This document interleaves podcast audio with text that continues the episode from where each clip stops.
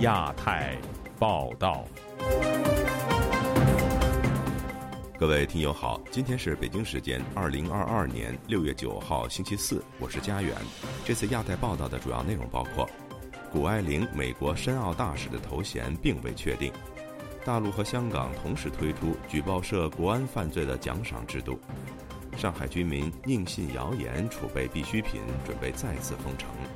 世银大幅下调中国 GDP 的增长预测；国共两家亲。马英九后又来洪秀柱，急忙为中共洗地。国民党重返华盛顿，驻美代表处正式启用。接下来就请听这次节目的详细内容。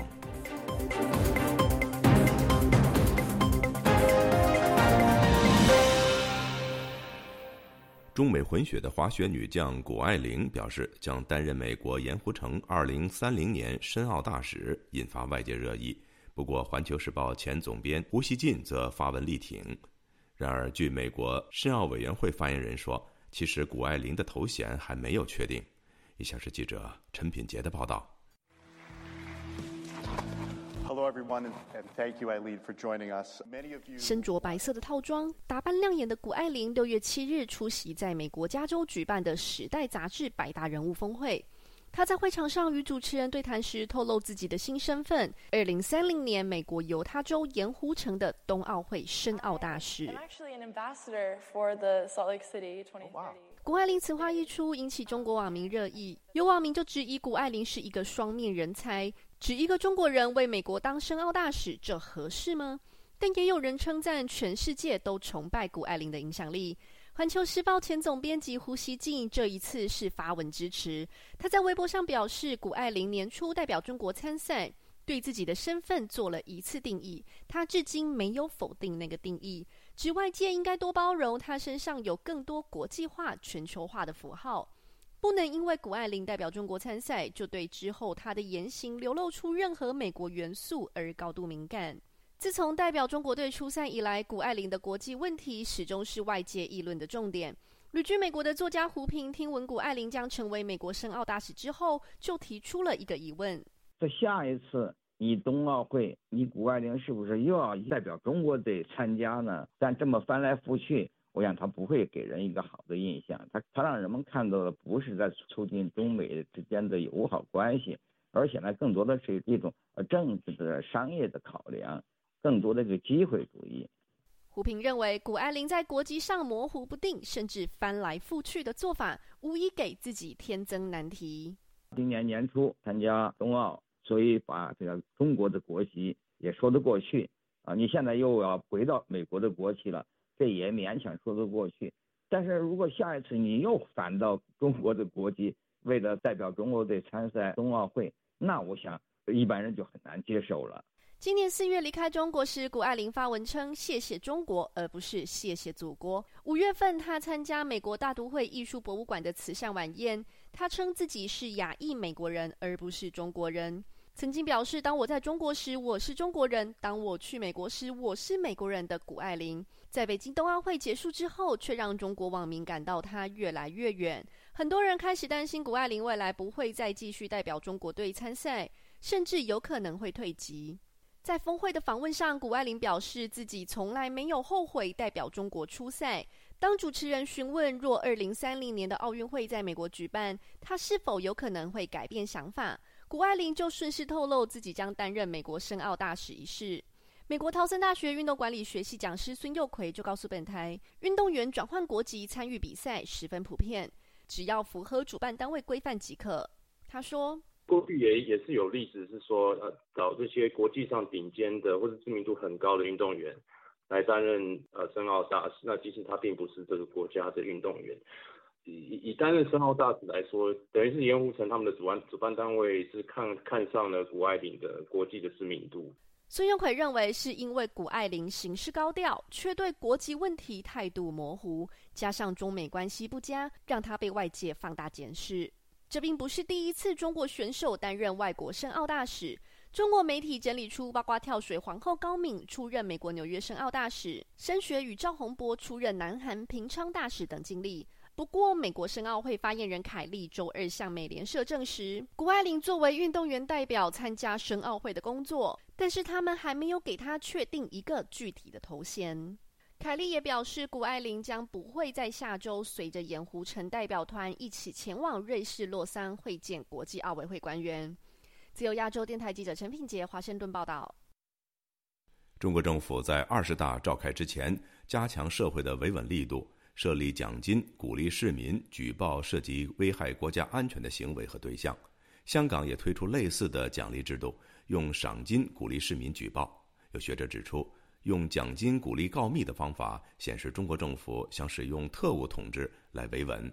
详情，请听记者陈子飞的报道。中国国安部根据现有国家安全法和反间谍法设立举报奖励制度。如果举报人能够在国安部门没有知情下提供有具体危害国家安全行为和对象相关资料，防止发生危害国家安全的情况，相关部门会根据线报的贡献，按四个等级向举报人发放奖励。有重大贡献的举报人，最高可以取得人民币十万以上的奖金。中国政治学者陈道颖指出，出台奖金鼓励举报方法，显示中国把国家安全的重要性再推到一个新的高度。他相信，除了受到中国与国际社会的关系恶化等外在因素影响，新出台的方法也是针对因为疫情和清零的政策，在中国内部出现反对的声音。它更多的是针对内部，对内部的这样人员的这样一个防控。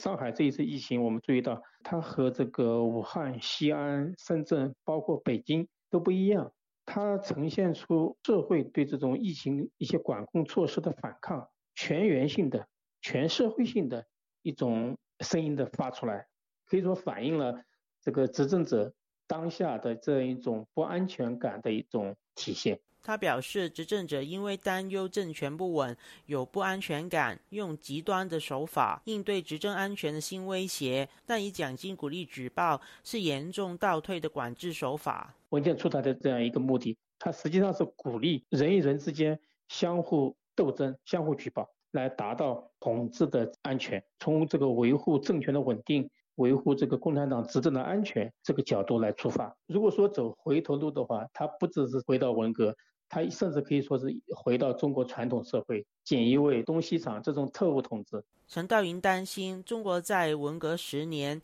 流行告密举报的文化重现，会让中国社会出现人人自危的问题，对社会发展造成非常负面的影响。澳大利亚悉尼科技大学人民与社会科学学院副教授冯崇义表示，早前中国政府曾经推出奖金鼓励举报，相信这次加码与二十大召开前要用极端的手法加强社会管控有关。在二十大召开之前，要控制住这个政治局面，所以这就是习近平他是从从后计算社会把中国。重新推回到计算社会，他重新启动那些已经已经放了好久没那么用的那些专制专政机构，全部把它激活起来。冯崇义表示，中国社会经历改革开放后的改变，民众已经不能如同文革时代一般的服从，执政者再用力也难以把中国推回文革时代的集权状态。香港政府周三也开始仿效中国国安部。用奖金吸引市民举报，又把二零一九年针对社会活动的反暴力举报热线升级为反恐举报热线，鼓励市民举报。香港前立法会议员许志峰表示，香港用奖金鼓励市民举报或告发别人是史无前例做法，担心会把香港变成警察城市。佢已經用緊即係歐線啦、截取通訊啦、網絡監察啦。警方已经有不同的工具，例如可以截取通讯和网络监察，不断增加反恐部门的人手，用作举报奖金的线人费更是无底深潭，也是属于保安局之下的警队。很客观的看，香港已变成了一个警方城市，是由警察管制，是很过分的事情。许志峰质疑，香港政府这次用公帑、用奖金鼓励举报，是要做成社会进一步分化，以达到威胁管制的效果。自由亚洲电台记者陈子飞台北报道。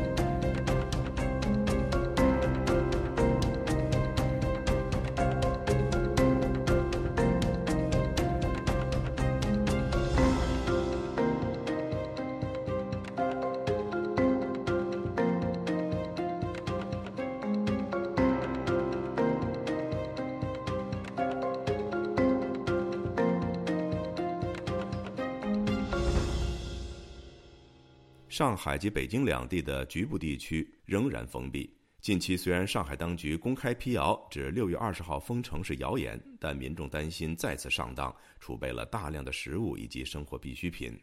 北京的居民则感叹，在清零政策下，完全解封的机会非常渺茫。以下是记者乔龙的报道。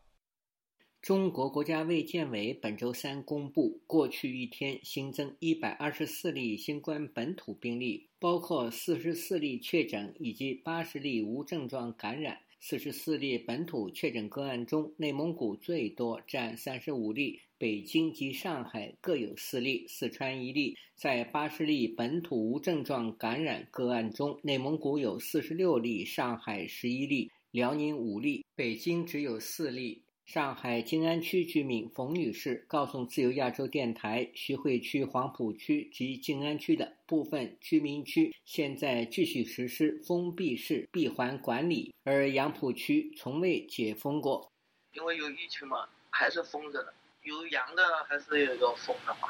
徐汇区、黄浦区，我们静安也有，是在芷江西路那一段。杨浦本来就是满报嘛，杨浦没解封，二十九号。他们还还还在那个拦那个防护栏了。在网民上传互联网的视频显示，长乐路三百三十九弄小区居民集体抗议警察封锁该小区以及抓走一名抗争者，其中一位居民挥手抗议。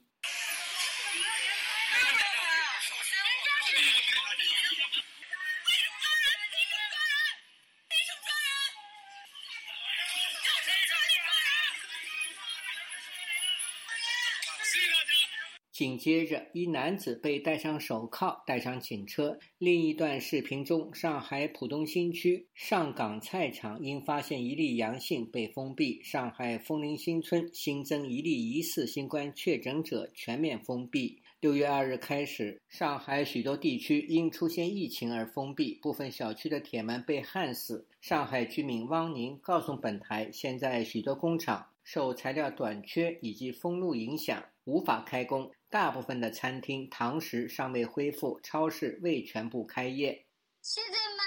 有些像上班的话，他是做一天休息三天，等于是天天要做核酸。六月二十号不是说又要封了吗？那我们昨天还家里去买好多东西来，万一又封了，你肯定要准备。上次不是辟谣，你看后来北京不是封了吗？王宁说，全家已购买了足够一个月的食品和生活用品，以防真的封城。在首都北京持续一个多月的多地封控基本结束，当局宣布本周二凌晨放宽防疫措施，比如不再禁止堂食，大部分商店恢复营业，但部分公共交通仍然停运。当局继续鼓励居民在家办公。北京房山居民郭女士对记者说：“当地虽然解封，但公路封闭，进城的公交车没有恢复通车。”我们只能在房山附近转，没车。叫我们那个地铁，就是说局部地区不停封还封着呢。就是现在给你出门证了，我们那个延村需要二百四十块钱做出门证。北京海淀区居民郭先生对本台说：“海淀区只是部分地区解封，他所在的小区没有解封，居民足不出户，一周做几次核酸检测。大部分的居民抱怨。”频繁且无止境的核酸检测增加了感染病毒的机会。另据北京市人民检察官方微信“精检在线”消息，近日，北京市公安局房山分局以北京普实医学检验实验室有限公司周某某、武某某等七名犯罪嫌疑人涉嫌妨害传染病防治罪，提请北京市房山区人民检察院批准逮捕。检察机关经审查，于二零二二年六月六日，以涉嫌妨害传染病防治法，依法对周某某、武某某等七人作出批准逮捕的决定。北京市公安局不久前通报，普实医学实验室涉嫌妨害传染病防治罪，被立案侦查，对实验室实际控制人周某某、法定代表人吴某等六人，依法采取刑事强制措施。自由亚洲电台记者乔龙报道：世界银行调低今年全球经济增长预测，从一月时的预期百分之四点一，下调了一点二个百分点至百分之二点九，并以疫情和风控影响大于预期为由，把中国 GDP 增长预测大幅降至百分之四点三。有经济分析人士认为，世银的估计过于乐观，认为疫情重创中国的制造业。估计中国全年经济增幅会跌破百分之四。请听记者高峰的报道。世界银行六月八日发表的新一期报告显示，自今年年初中国经济良好开局后，各地爆发疫情和随之而来的管控措施，扰乱了经济增长的正常化进程。预计今年中国经济增长将放缓至百分之四点三。与之前比较，调低了零点八个百分点，明年将反弹至百分之五点二。毕业于山东大学的中国金融学者司令认为，世银的预测过于乐观，并预计今年中国的经济增幅会跌破百分之四。仅仅是五月份啊，中国的制造业采购经理人指数仍然是一个呃比较萎缩的这么一个状态啊。整个上半年啊，其中前五个月，那么整个制造业全部在萎缩，而且现在的问题是，那么上海整个在三四月份封城的这个效应会持续的在下半年，呃中期和远期进行释放。结果就是，那么以上海为中心的整个长三角拉动中国经济增长的地域性的这种火车头，现在这个动力严重不足，甚至是失去动力。那么就何谈在下半年能够扳回整个全年的呃经济的这个基本盘，然后实现一个企稳回升？世银的报告表示，下调经济增幅反映了疫情持续打击中国经济，在大规模财政刺激下。由基建投资拉动的投资增长预计将会提速，部分抵消因疫情管控及消费者信心低迷而制约的消费增长。鉴于全球增长预计将大幅下滑，中国进出口对经济活动的支持作用可能微乎其微。中国的经济展望取决于风控措施会否卷土重来。世银的经济学家认为，目前中国面对的双重挑战是如何在控制疫情的同时支持经济增长，并认为中国有可能回到依靠刺激措施拉动投资以促进增长的老路。台湾中华经济研究院大陆研究所所长刘梦俊认为，尽管以投资带动经济的思路正确。但地方政府未必愿意承担财政风险。在防范疫情的时候，无论是呃打疫苗也好，或者是口罩，或者是些防疫的一些投资啊的的那些费用，全部是地方政府在支出嘛。所以现在要拿政地方政府再拿出额外的钱，做的一些说基础建设跟刺激的话，可能是呃这边经费会受到限制。但是现在的话，是不是能够让那些房企业跟平台企业里面再拿出呃积极来响应啊那个扩大投资？呃，现在也看看他们自己的能量有多少，还有对政策的稳定的信心有多高。疫情下，中国的失业情况仍然是一个谜。刘梦俊说：“若社会不平等恶化，肯定会影响到经济复苏。”中国大陆一直没有很清楚讲清，是关于他现在到底啊然后失业率的情况是怎么样？因为中国大陆一直想要转变它经济成长的模式，那这边是一个关键重点。因为这个就业，这个是跟社会安全是有很大关联啊，这可能还说不定是更重要的一环。中下阶层没有很好的就业的机会，可能就会陷入到一个恶性循环。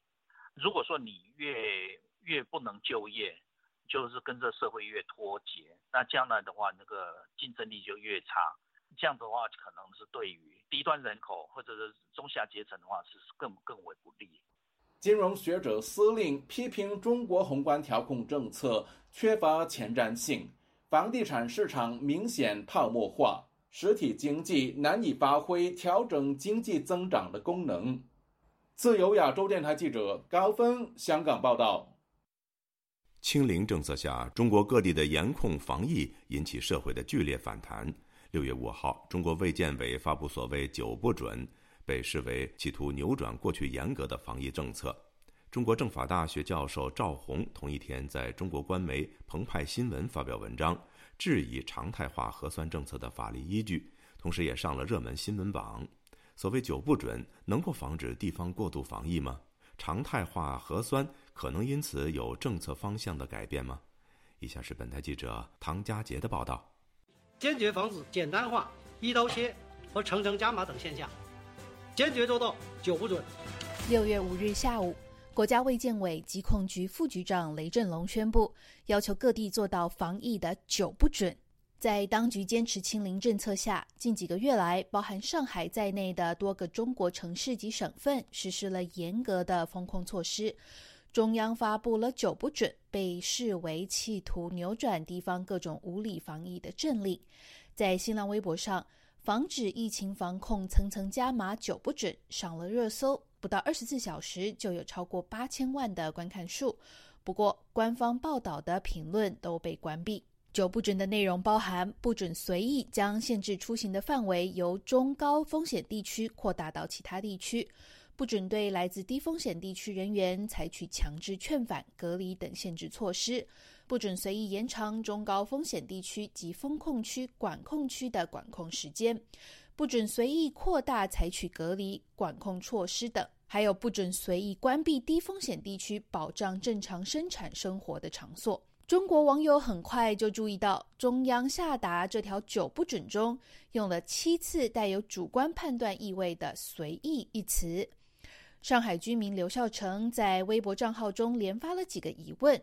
他写道：“随意是什么意思？怎么衡量？怎么界定是否是随意？以国家卫健委为准，还是以地方卫健委为准，还是以上级领导批示为准呢？”凤凰新闻日前报道，有从上海返回陕西的大学生被强制要求签署自愿自费隔离通知书，七天的隔离费用就高达三千元人民币，而且防疫人员要求学生要一次性缴清。没有给出任何收据。九不准的指令下达以后，仍然传出地方各自为政的案例。中国新闻周刊六日报道，甘肃省多地要求低风险地区人员返回甘肃要自费隔离三天，每日约要两百元人民币。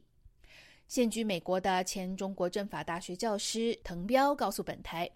许多规范的用词可能会给执法部门一个自由裁量权，但前提是要有完善的民意反映机制以及独立司法系统。关键问题在于，呃，这种这种法律用词比较模糊，或者是不得不模糊的时候，他在这在这个执行起来，嗯，当事人啊是否有救济的渠道？呃，机会去去挑战不合理的规定，就是在这个政策出台这个阶段，中国就没有一个民主的渠道、民主沟通的、吸取民众意见的渠道。然后呢，在执行的过程当中和执行之后，呃，也缺少一个呃救济的渠道。中国也没有一个独立的司法制度。上个月。吉林省四平市公告了对两次以上未参加核酸者依法行政拘留十天，处罚人民币五百元，并纳入失信人员名单，在媒体上公开曝光等惩罚，引发了民怨。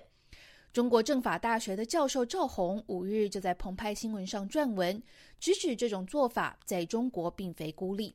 他以法治的细节、关于常态化核酸检测的法律问题为题。批评地方政府的严苛防疫、胡乱解释防疫法律。赵红还进一步对常态化核酸的政策提出三点担忧：首先是巨额的经济开销和人力成本，预算却处于黑箱之中，让公众难以监督；其次，巨大的市场规模和利益驱使所导致的核酸检测造假事件频繁；第三，常态化核酸检测对普通人造成沉重负担，而政府为了推行，也必须付出高昂的执法成本。滕彪进一步指出，常态化核酸还有两个主要问题。第一是政府利用疫情对民众的自由限制以及加强监控；第二是利益集团利用这个机会进行腐败。自由亚洲电台记者唐佳杰，华盛顿报道。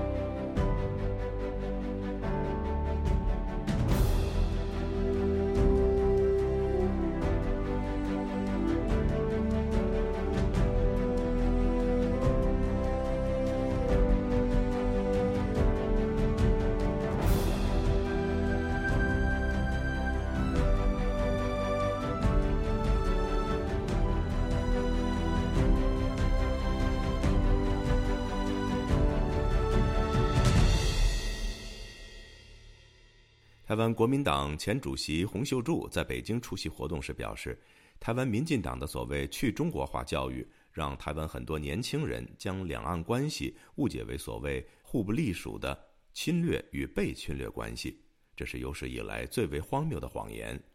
洪秀柱上个月获邀参访新疆后，还说出新疆种族灭绝、强迫劳动是谎言的评论，这样的说法还被大外宣运动所转移，引发不小的争议。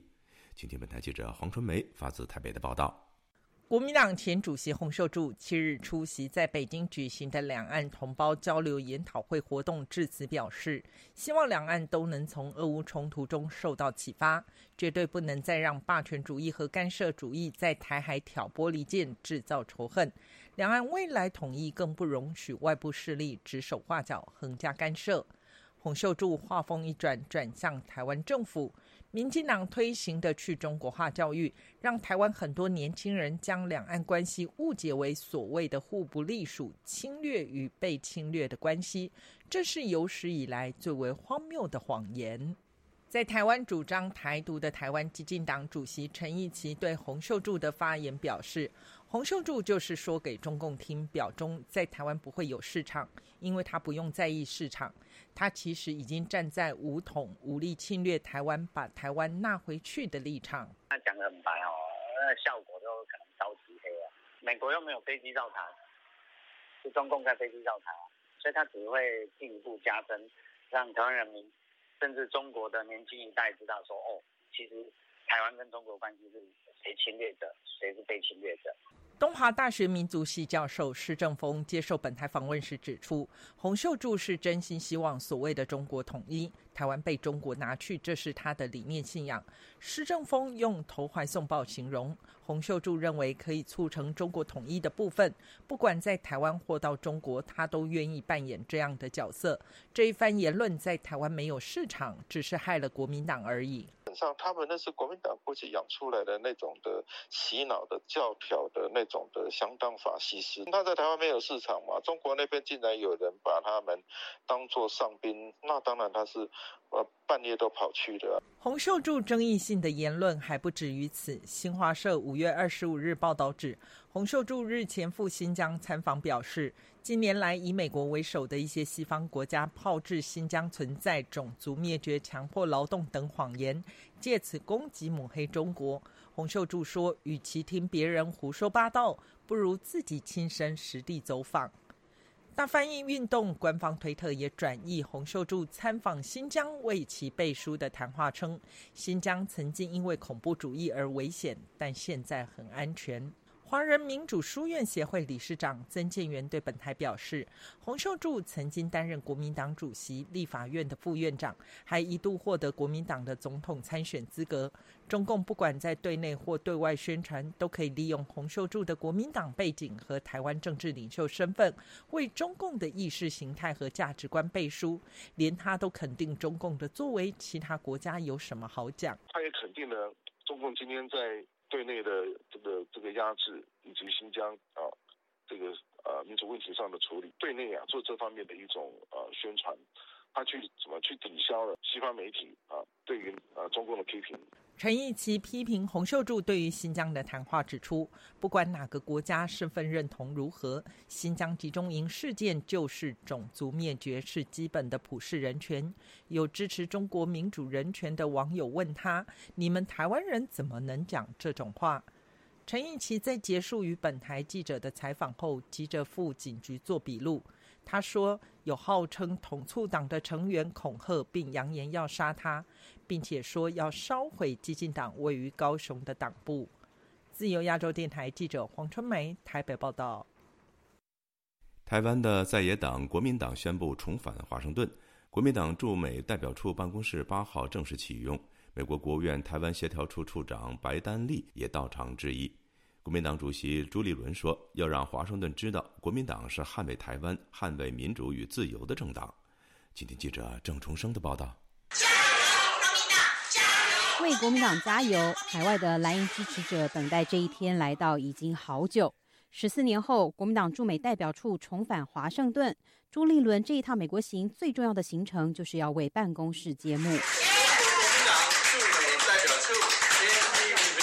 时隔十四年，国民党再次设立驻美代表处办公室。身为台湾的在野党，除了要在国内赢得台湾人民的支持，面对国际大环境的变化以及中美两国间更激烈的竞争格局，国民党要如何在两岸与国际间重新找到自己的方向与强项？这是包括美国方面在内都很好奇的。事实上，朱立伦的这一趟美国行，从布鲁金斯学会的演讲到周三的办公室落成。他在华盛顿的公开活动上都没有主动谈起九二共识。朱立伦在办公室揭幕活动后回答本台记者询问时，仍然重申这一个立场：两岸交往一定要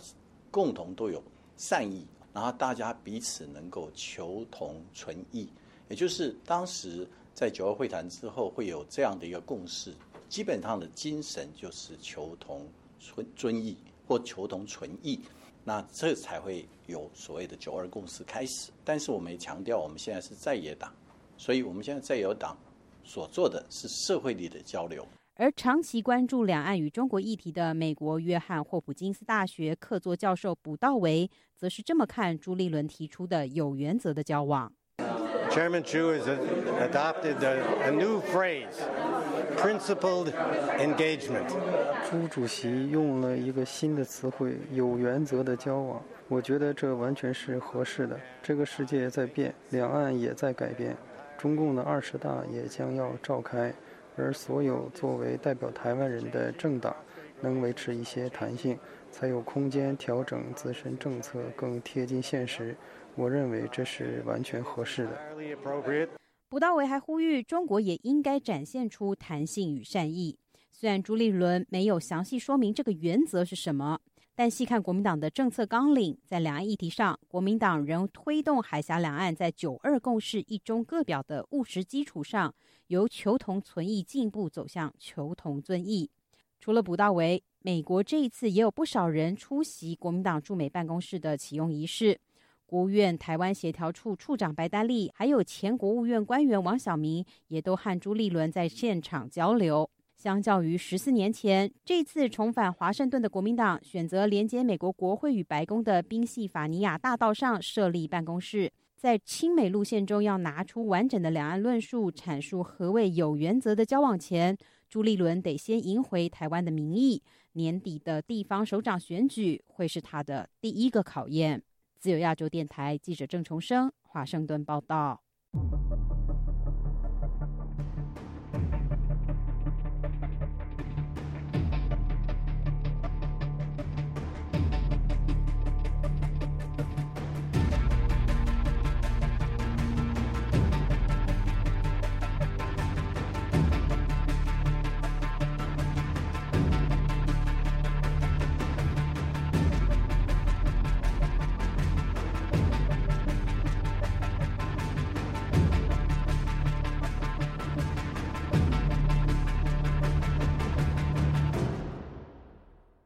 美国《华盛顿邮报》披露，有不具名的中国官员承认，中国将在柬埔寨秘密建造海军设施，供中国人民解放军进驻使用。不过，柬埔寨首相洪森否认。中国外交部强调，两国合作公开透明、合理正当。但澳大利亚新总理则率先表达关切。以下是记者夏小华发自台北的报道。华盛顿邮报报道，中国正在柬埔寨新罗湾沿岸秘密援建云长海军基地，并取得一名北京官员证实，一部分基地将提供解放军使用，并强调科学家也会使用，并非只有解放军专用。柬埔寨国防部长与中国柬埔寨大使一同参加了动土典礼。柬埔寨国防部指出，云壤海军基地现代化中心升级扩建案包括新建修船厂和停泊设施，以供大型军舰停靠。柬埔寨驻美国大使馆声明，强烈不同意华油的报道，称华油报道是毫无根据的指责。柬埔寨坚守不允许外国驻军的宪法条款。海军基地的翻修完全是为了加强柬埔寨海军的能力，以保护海洋领土完整，并打击包括非法捕鱼在内的海上犯罪活动。中国外交部发言人赵立坚指出，柬埔寨已经做出了回应，美方对检方立场置若罔闻，一再恶意揣测、攻击、抹黑，甚至对柬埔寨威胁施压，这是典型的霸凌行径。赵立坚强调，中国和柬埔寨是全面战略合作伙伴，两国合作公开透明、合理正当。正在印度尼西亚访问的澳大利亚新总理阿尔巴尼斯表示，华邮这个报道令人关切。他鼓励北京对其意图保持透明，并确保其活动有助区域安全与稳定。他也希望加强外交关系，以对抗中国在此区域日益增长的野心。这将是中国继非洲吉布提之后，在外建设的第二座类似军事基地。台湾国际法学会副秘书长林庭辉接受自由亚洲电台采访指出，柬埔寨是亲中政权提供中国建立远洋基地的传闻已久，并配合中国已经建造了中老铁路。从云南昆明到老挝万象，未来再延续到柬埔寨，就可以构成中国在中南半岛的运输网络。林廷辉说：“它这个地方不仅是商港啊，那个军港其实重要的位置啊，这个地方未来是不是有可能在泰国南部开设克拉海峡啊，克拉运河？这个地方如果从印度洋一进来的话，就会直接到南海。如果中国在这里事先先有一些布点的话，哈，那未来可能。”克拉海峡又可以呃逃避了这个马六甲海峡的困境啊，那未来让中国的这个不管是呃军用或民用的船舶啊，走暹罗湾的这个方向哈进来之后，再越过南海，然后直通中国，就可以避免掉西方国家可能在马六甲地区给予的钳制。林廷辉提到，虽然中国在三沙群岛重建军事基地，但是三沙是填海造陆岛屿，是否可能因为天灾的变化，甚至岛屿可能沉没的问题充满。不确定，并非长久之计。如果有远洋补给基地在东南亚，对中国国际航线上的掌控是重要据点。林廷辉认为，值得注意的是，如果中国使用柬埔寨的海军设施，会否冲击东盟的团结？他说：“军港完成之后，那会不会有中国的核动力的潜舰在这里停泊？对于东南亚国家本身来讲，倡议的无核化，还有无核区的概念，哈，是不是会造成挑战跟影响？我觉得他现在可能未来解放军步步进入到中南半岛，然后采用这种类似殖民地的这种做法，哈，来。”做的话，那特别是柬埔寨跟辽国对于中国的这个欠中国的债务啊，债台高高筑哦，越来越高哈。未来会不会等于是让中国的整个势力进入到这两个国家哈？那特别是柬埔寨这个地方哈，那呃，这是大家比较担心。台湾国防安全研究院所长苏子云接受自由亚洲电台采访，则认为，美国在东南亚国家也有影响力，如马来西亚、新加坡、印度尼西亚、汶莱，属于南东盟。也就是海洋东盟比较倾向西方，至少是中立的。在北东盟中，越南跟中国又不和，中国军队进驻柬埔寨，预料会引发其他东盟国家反弹。苏子云分析，柬埔寨云壤海军基地面对印度洋影响最大的是印度。中国有超过六成的液态燃料靠海运，其中从马六甲返回的海上运输线是中国自认为最脆弱的珍珠链，这也是他在柬埔寨设海军据点可以补强的地方。苏子云说：“他的游轮或者是说他的一些船舶从那个红海、地中海一直到欧洲，但是再往下就会到印度洋，再经过马六甲海峡、南海，再回到。”中国，这就是他所谓珍珠链，也是他认为最脆弱部分。中共他其实在扩展海权，除了在印度洋的区域之外，那在目前就是所罗门群岛会变成他跟美国跟澳洲一个另外一个争议点。苏子云提到，解放军进驻云壤港口，直接冲击到印太，以他战狼外交的模式，对其他国家船只的海上活动，恐怕将造成威胁。苏子云指出，中国海权扩张的战略地图逐渐清晰。中共至少在未来很清楚的，他在那个红海口的地方有个基部地，在印度洋这里有云朗的这个港口，然后在南太这里可能会有所罗门。那未来他在争取，就是在把 G 八界变成一个海空的基地，呃，这样子他就是达成所谓的一个扩张性的目的。但是，呃，这样子会对既有的国际秩序造成比较大的影。自由亚洲电台记者谢祖华台北报道。总部位于英国的香港监察发布一份针对加拿大政府基金投资中国的情况，批评这些基金不符合自身倡导的环境、社会及治理的企业准则。一些中国公司人权记录不佳，但加拿大政府基金视而不见而继续注资，成了被动的帮凶。以下是记者刘飞的报道。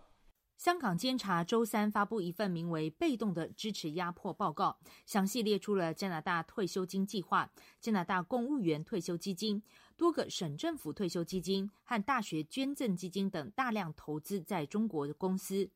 报告说，尽管这几年中国欺压人权的问题不断升级恶化，但加拿大政府基金的投资广度和力度也持续增高。这些投资行为令人感到不安。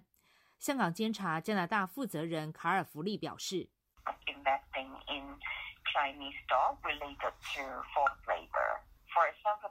他们投资中国公司，一些公司和强迫劳动和压迫人权是有关系的。”例如，加拿大退休基金投资的新兴市场基金中有百分之四十是中国公司，包括阿里巴巴、腾讯等涉及人脸辨识系统和监控设备等公司。报告前言中引述了国际金融界知名人物莫里西的说法，称面对中共违反人权、自由和民主基本原则的情况越来越多，众多案例研究却表明。即使是那些标榜环境、社会和治理 ESG 准则的投资机构，他们自豪又自愿地签署了联合国的负责任投资原则，但依然选择视而不见。报告作者之一帕特森表示，尤其令人震惊的是，在中国实施香港国安法的同一年，外国对中国政府债券的投资增加了一万亿元人民币。报告中发现，加拿大退休基金持有阿里巴巴和腾讯的大量股份，还持有包括浙江大华科技、科大讯飞、中广核、中核集团、中兴通讯、中建国际、中航科工、新疆金风科技在内的多家遭美国制裁的公司股票。其他几个隶属纳税人资产的政府基金也是同样情况。卡尔弗利说。例如，加拿大机构投资者广泛持有了浙江大华科技和科大讯飞两家公司，但他们都被证实参与帮助建设监控基础设施，并为中国新疆的集中营提供了科技支持。他们是维吾尔种族灭绝的同谋。加拿大纳税人的资金岂不是间接成了帮凶？从二零一九年加中关系恶化以来，加拿大退休基金投资中国的做法就屡遭非议。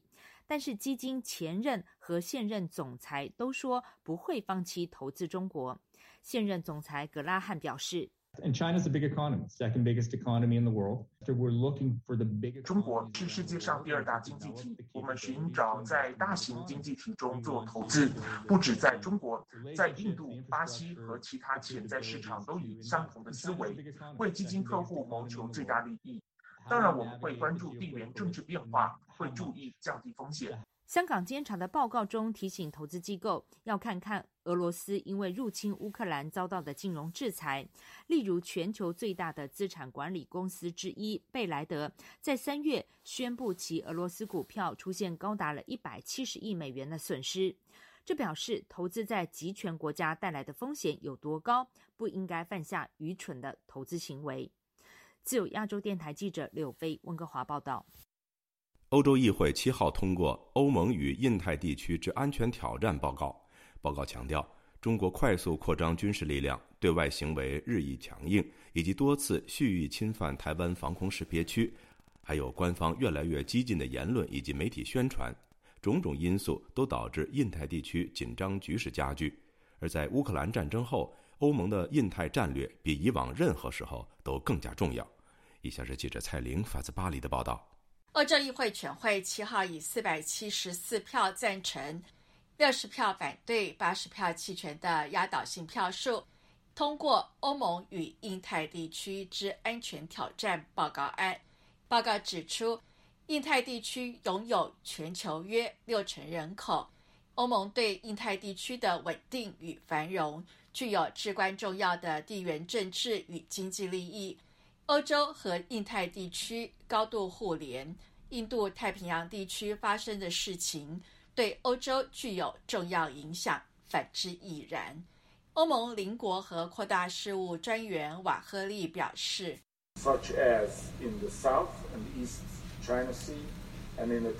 南海、东海和台湾海峡等热点地区的武力展示和日益紧张的局势，可能对欧洲的安全与繁荣产生直接影响。”今天，欧盟及其印太伙伴也面临着类似的挑战：混合和网络安全威胁、虚假信息和经济独立的武器化。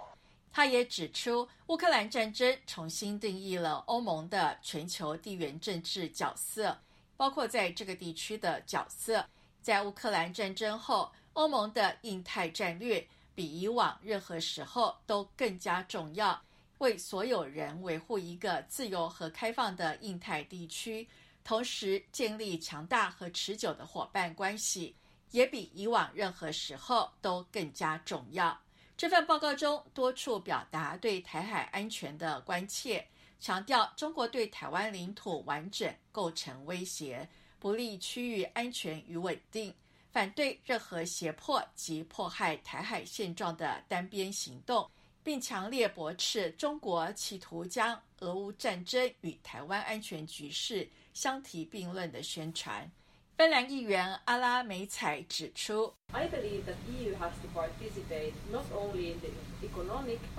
欧盟不仅要参与经济领域，还要参与政治领域，为整个地区的稳定、发展和安全做出贡献。中国在印太地区日益增长的经济和军事作用，必须由与其他国家的合作来平衡。我们需要确保该地区的稳定和安全。值得欢迎的是，欧盟现在也在安全和国防领域增加了存在性。报告同时欢迎台湾在促进印太区域和平与安全发挥积极作用，并视台湾为欧盟在印太地区的重要伙伴和民主盟友。敦促欧盟与台湾在多元议题加强交流合作，以及重申支持台湾以观察员身份参与包括世界卫生组织在内的国际组织。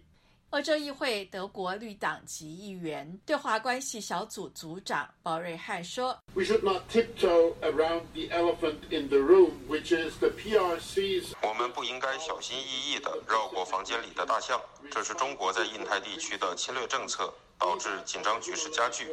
无论是在喜马拉雅与印度接壤的边境，还是在南中国海，我们必须直言不讳，必须明确表态。”对我们来说，台湾也是一个我们不会放弃的民主伙伴。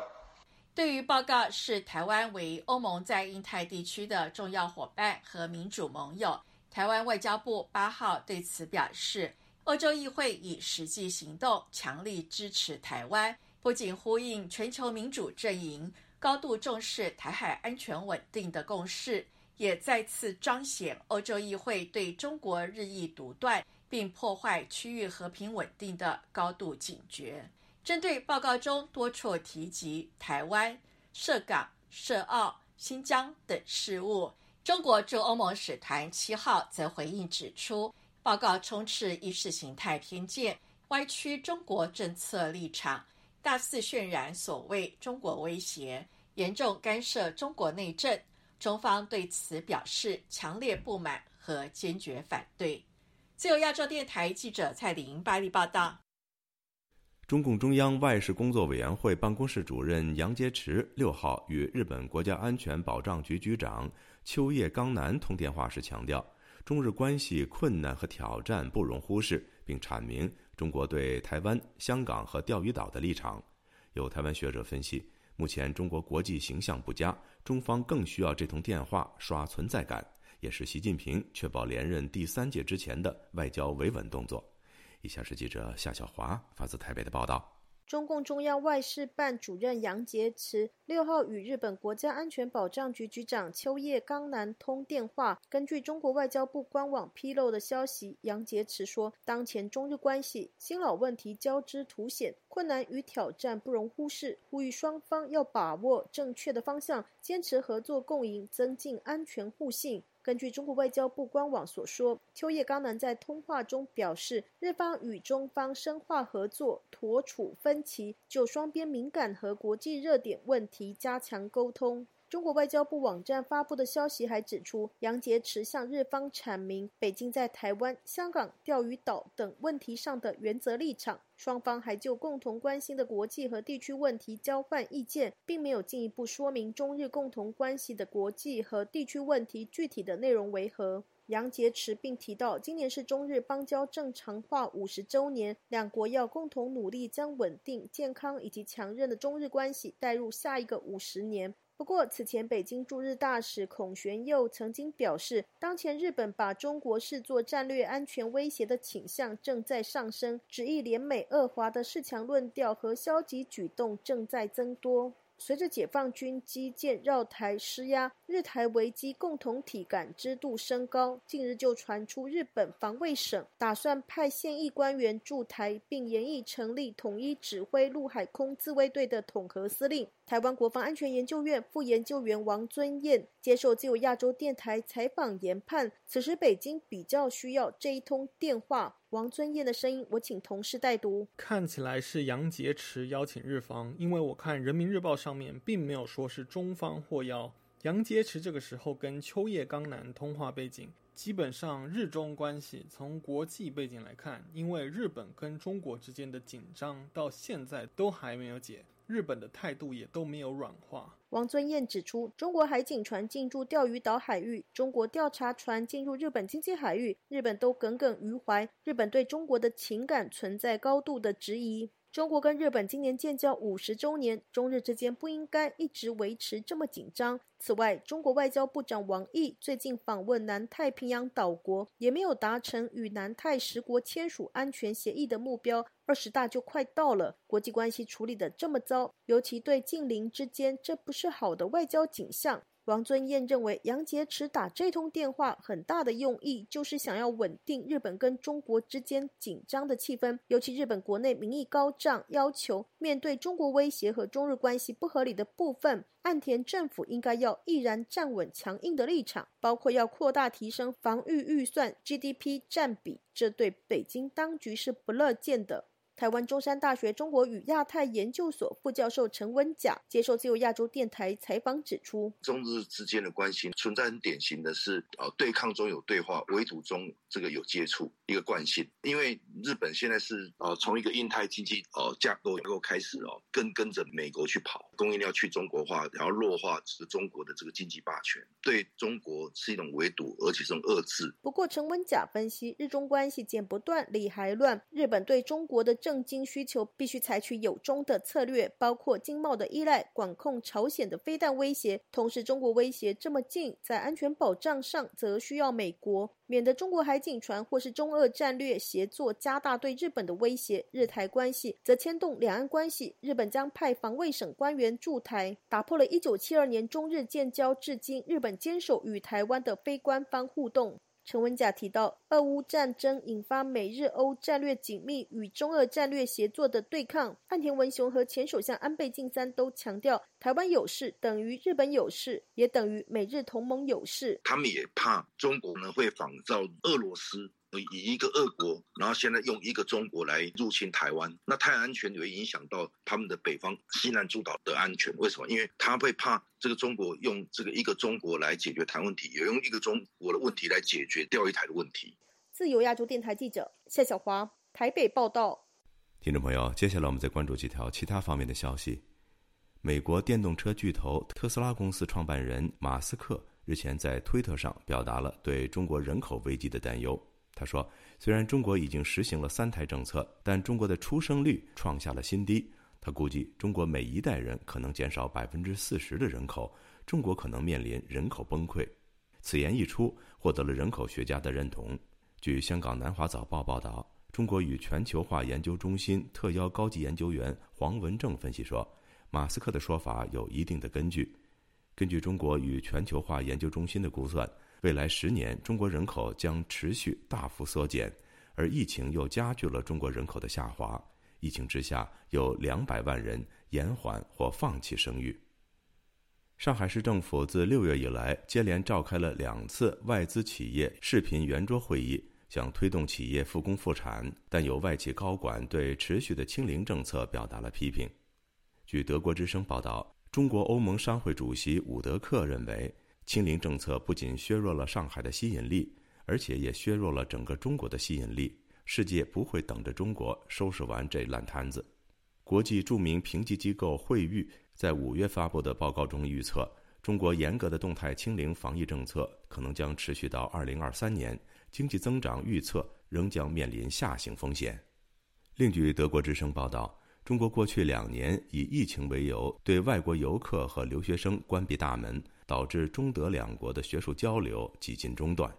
报道说，在新冠疫情流行之前，在中国的德国留学生有大约八千名，但现在还有不到五十人。